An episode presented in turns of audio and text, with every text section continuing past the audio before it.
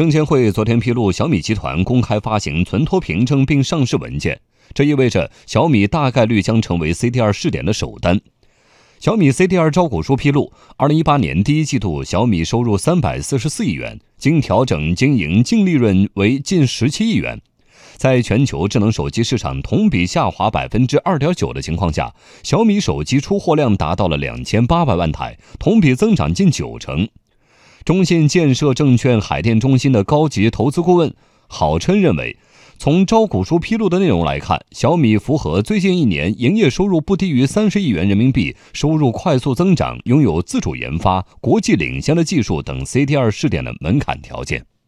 从它的一个财报的一个表现来看的话，目前这些年小米是以这个手机作为突破口，这些年逐渐把这个产业链是大做全，市场的占有率也能够看到是在稳步的提升。那从财报的数据上面来看的话，小米仍然是处于一个高速发展的一个阶段。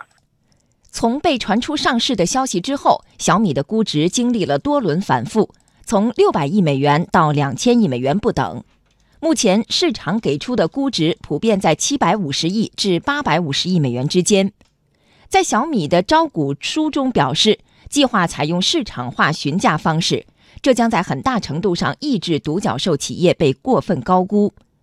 招股书还显示，小米在香港市场发行的募集资金。扣除发行费用后，将用于以下用途：约百分之三用于研发自主，约百分之三十用于研发自主产品，约百分之三十用于投资扩大及加强生活消费产品及移动互联网服务等主要行业的生态链，约百分之三十用于全球扩张，约百分之十用作营运资金及一般公司用途。申万证券研究所首席市场专家桂浩明这样分析。它从别的 IPO 的途径有区别的，就是有一个创新审核委员会，它要来对它进行审核。这个审核委员会呢，主要就是对公司的业务是不是符合创新要求，因为我们规定了几个创新方向，是否符合创新要求。通过小米这样一个样本吧，它这样一个实验，那么大家也未来也可以看到我们的创新委员会它是在怎样的工作，他们所对企业的选择啊，这当中所提出的一些问题，这个以及所要求对企业的一些。导向性的一个判断，那么在这些当中呢，也是可以给大家以启发的。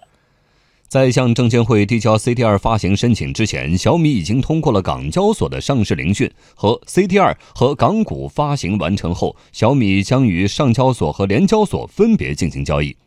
业内分析，目前来看，共有五家已经在海外上市的创新企业符合发行 CDR 的标准，分别是阿里、腾讯、百度、京东和网易。其中，腾讯明确表示暂不考虑发行 CDR，但是最新的消息说，百度目前正在冲刺准备 CDR 的材料，已经确定保荐机构为中信证券和华泰联合。